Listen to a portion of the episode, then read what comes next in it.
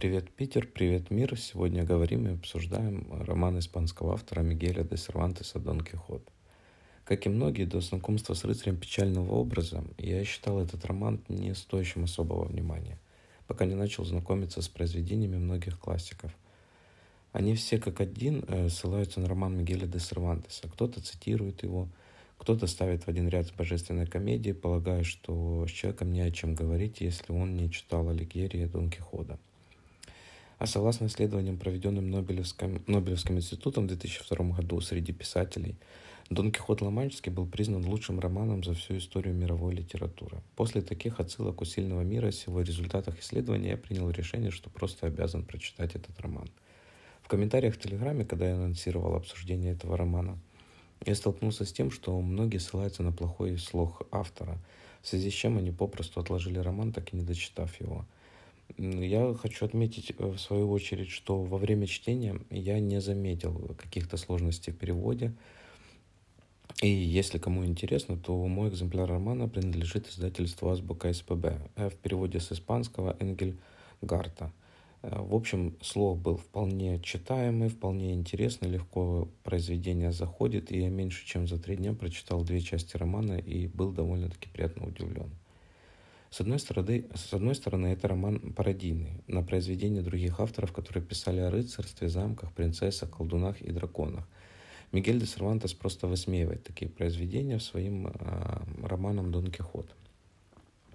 Вот. Также мне кажется, что Мигель де Сервантес этим романом хотел показать бессмысленность подобных произведений о рыцарстве и волшебниках, которые вводят скорее в заблуждение, нежели несут какую-то ценность. Одержимый романами о рыцарях, э, Дон Кихот э, принимает решение стать одним из них и отправляется навстречу приключениям во имя любви к Тульсинее Тобоской. И как и любому рыцарю, ему нужен верный спутник и оруженосец, коим он выбрал Санчо Панча, Панчеса, э, человека из рабочих, который сначала а, отказал нашему рыцарю печального образа, но все же после рассказов о том, что он обычно Санчо Панса станет губернатором острова и получит вознаграждение от Дон Кихота соглашается. Первая часть романа рассказывает нам о сумасшествиях и помешательстве старого Дон Кихота. То он борется с великанами, то с призраками, то с ордой воинов. И несмотря на заверение своего верного оруженосца, что великаны — это мельница, а орда воинов всего лишь стадо с пастухами, Дон Кихот продолжает идти к своей мечте. На все возражения Санчо Панца главный герой находит вполне логическое объяснение — утверждая, что все это происки злых волшебников, которые пытаются помешать ему завоевать сердце его чистой и красивой принцессы Дульсинеи Тобоской. Интрига произведения, на мой взгляд, кроется в том, что ты предположить не можешь э, о том, что произойдет дальше, и до конца не веришь, что настолько сумасшедшая идея двух мечтателей может стать реальностью. То есть э, все дело в том, что когда ты читаешь какой-либо роман, ты плюс-минус минус строишь догадки, что может произойти в следующей главе то вот когда ты читаешь Дон Кихота Мигеля де Сервантеса, ты даже представить не можешь, что может произойти в следующей главе.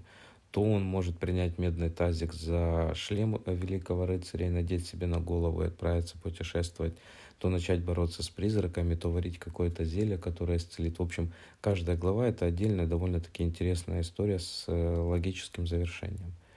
Но все же наши Дальга посвятили Нашего Айдальга все же посвятили в рыцаре, пусть и не король, а всего лишь владелец трактира с ночлежкой, который Дон Кихот принял за замок, а Санчо Панса был вознагражден деньгами, которые они нашли в сумке, брошенной убегающими преступниками. Да что уж там говорить, Дон Кихот даже сразился с реальным львом и одержал победу. Ну, точнее, как одержал победу. Лев просто не вышел из клетки, чтобы драться с э, нашим рыцарем.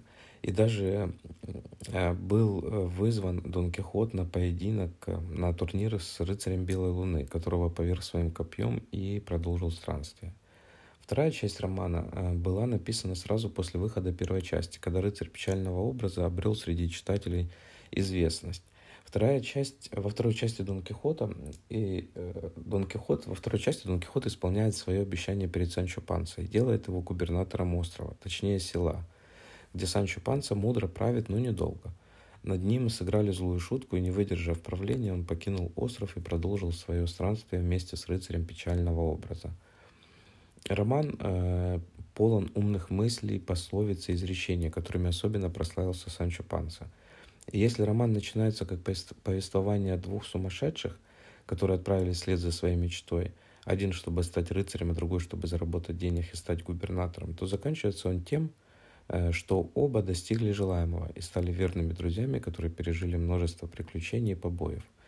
Произведение Мигеля де Сервантеса рассказ нам о том, что какой бы безумной нам ни казалась наша мечта, она вполне осуществима в любом возрасте. И даже если весь мир будет против вас, если все будут смеяться над вами и препятствовать вам, вы не должны отступать, ведь в этом мире нет ничего невозможного. Да, это немного, но это и немало. Ведь если рядом с вами есть преданный друг, э, который смотрит на этот мир так же, как и вы, то все мечты вполне могут стать реальностью. Главное не отступать. Ну и, конечно, этот роман о любви, чистая и неподдельная. О любви, которая, на мой взгляд, способна пойти на подвиги и даже на крест, если понадобится.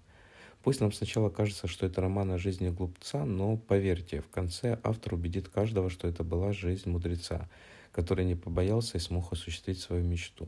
Так что не бойтесь мечтать, ведь мечты имеют свойство сбываться. Всем побольше прочитанных страниц и хороших выходных.